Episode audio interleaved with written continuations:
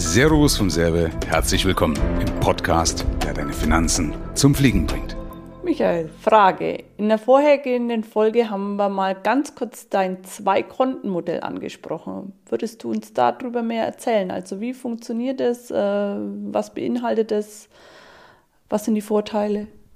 Also die Vorteile ist, weil es nur zwei sind, ist übersichtlich. Es gibt ja sechs, sieben Kontensysteme, wie auch immer. Ähm, wie gesagt, man kann es gerne komplizierter machen, wenn man das mag. Es ist genauso einfach, wie wenn du halt einfach ein paar Frauen mehr an der Hand hast. Ja, macht es immer schwerer, das Leben. Besser sich nur auf eine Sache zu konzentrieren. Äh, also ich, ich, lebe immer nach dem Motto, wenn es nicht einfach geht, geht es einfach nicht. Ja, es muss praktikabel sein. Und das haben ja viele auch gesagt, die sagen, ich habe da jetzt mehrere Töpfe und jetzt blicke ich nicht mehr durch irgendwann. Das klingt von den, An von den Anfang vielleicht gut. Also es muss einfach sein. Und das Zweite ist immer, ich muss mich ja immer fragen, was ist denn der Zweck davon? Mhm. Warum mache ich das ganz einfach? Und warum mache ich das? Weil ich möchte ja strategisch trennen, wie viel darf ich ausgeben, damit trotzdem an alles gedacht ist. Und das so einfach, wie es geht. Mhm. Und dazu, das Kontensystem ist ja bei mir nur ein Part. Ich habe einmal eben mein Finanzcockpit, das überwacht die Zahlen, also da sind praktisch auf einer Seite die Zahlen drauf. Und jetzt brauche ich aber ja noch ein Medium, was das Ergebnis aus den, aus den Zahlen, das kann ich jetzt leider hier nicht so genau zeigen, aber bloß zum Verständnis. Also ich habe eine Übersicht, dann weiß ich ganz genau, okay, das sind meine Fixkosten inklusive Budgets und das geht per Dauerauftrag auf ein zweites Konto. Also okay. ich habe einmal eine Übersicht, eine exakte Übersicht meiner Ausgaben, inklusive Budgets, also dem, was kommt, die Rechnungen, die ich in Zukunft noch bezahle, wo ich aber weiß, dass sie kommen, weil ich halt beispielsweise eben Kinder habe oder eine EDV oder Autos. Also wer meine Videos schon mal verfolgt hat, der weiß ja dann, was diese Budgets sind. Und daraus ergibt sich ja eine Gesamtsumme, die ich brauche als Mindestumsatz für mein Unternehmen, um von Rentabilität zu sprechen. Mhm. Also es bringt ja nichts, wenn ich jetzt, ähm, ja, ich meine, ihr habt das schon ein paar Mal erläutert, aber wenn ich jetzt nur Geld einnehme, was für den Moment reicht, mhm. aber nicht inklusive, nicht inklusive Altersvorsorge, sondern dass eben auch an deine Sparquote gedacht ist und eben an die künftigen Kosten. Und das ergibt bei mir eine Gesamtsumme. Mhm. Und die wird ausgewiesen in meinem Finanzcockpit als Wert und dieser Wert ist der monatliche Dauerauftrag von meinem Einnahmenkonto und ich benenne das andere ein Vermögens- und Verwaltungskonto. Mhm. Auf das geht das drauf. Und dort bleibt es unberührt, weil das ist ja nur für die Zwecke, wenn eben meine Versicherung abbucht, wenn die Miete abbucht, also nicht für mein tägliches Leben, ja, sondern eben nur für das, was in dem Plan auch dafür ermittelt worden ist.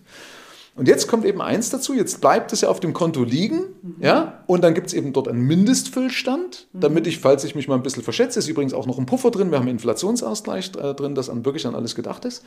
Und jetzt passiert nämlich Folgendes, auf dem ersten Konto, auf meinem Einkommenkonto, auch da gibt es einen, Mindest, also einen Mindestfüllstand, mhm. dann weiß ich nämlich, nachdem doch der Dauerauftrag auf das zweite Konto gegangen ist, mhm. weiß ich, alles das, was jetzt auf dem Einnahmenkonto mhm über diesen Mindestzustand ist, kann ich mit gutem Gewissen ausgeben. Mhm. Okay. Weil automatisch ja durch den Dauerauftrag an alles andere gedacht ist. Mhm. Ja? Mhm. Also wenn in drei Jahren eine EDV kommt, wenn ein Rechtsanwaltskosten äh, kommen, wie auch immer, also all das Budget, dann weiß es alles bezahlt. Mhm. Ultra einfach. Wie gesagt, es hilft halt nur, wenn wir die Erfahrung mit einfließen lassen, dass man ja nichts vergisst dass man halt auch richtig kalkuliert, ja. Aber das ist so die Stärke an meinem Kontensystem, dass ich es halt viel einfacher mache, als die Masse da draußen das macht. Ich weiß nicht, warum das so ist, aber vielleicht liegt es daran, weil ich es ja beim Kunden ausbauten musste. Also viele sind ja Finfluencer, also Finanzinfluencer, die so mal über YouTube irgendwas wiedergeben und dann gar nicht äh, mitkriegen, wie der Kunde das draußen eigentlich umsetzt vor Ort, sondern ich sitze ja dann beim Kunden oder äh, diskutiere mit dem Kunden und er sagt, Michael, ich komme damit nicht zurecht. Mhm. Ja? Mhm. Ähm, und dadurch ist eben in den letzten 28 Jahren ein System gewachsen, was halt so einfach ist und, und so intuitiv, dass man es wirklich mit wenigen Klicks und mit wenigen Minuten, also ich habe ja dieses Versprechen, nur maximal 10 Minuten im Monat als Aufwand, um das als, also als zeitliches Invest, um meine Finanzen im Griff zu haben. Und das geht eben, weil wir das einmal das Finanzcockpit haben mit, der, mit den Zahlen mhm. und das Kontensystem, wo ich einfach auf meinem Handy ablesen kann, ah, okay, das ist mein Kontostand, so viel darf ich ausgeben. Okay, ähm, nochmal kurz eine Frage eben zu den Fixkosten. Also das heißt, du rechnest deine Fixkosten äh, aufs Monat zum Beispiel runter, weil es gibt ja Kosten, die kommen nur einmal jährlich oder vierteljährlich und eben monatlich. Aber um die Summe zu ermitteln, die du monatlich per Dauerauftrag auf dieses zweite Konto überweist, rechnest du das dann logischerweise aufs Monat runter, ja. egal wann oder wie oft die Fixkosten im Jahr abgebucht werden. Genau, richtig. Und wir haben sogar auch, oder nee, du willst noch was sagen, Entschuldigung? Ja, aber das ist schon wieder, das geht um die Budgets. Darum, wenn das jetzt noch eine Antwort zu den ja, Fixkosten das, genau, das, nee, das, ich meine mit den Budgets, das war jetzt genau davon. Also logischerweise einmal alles, was jährlich kommt, aber ich wollte auch gerade zu den Budgets noch was sagen.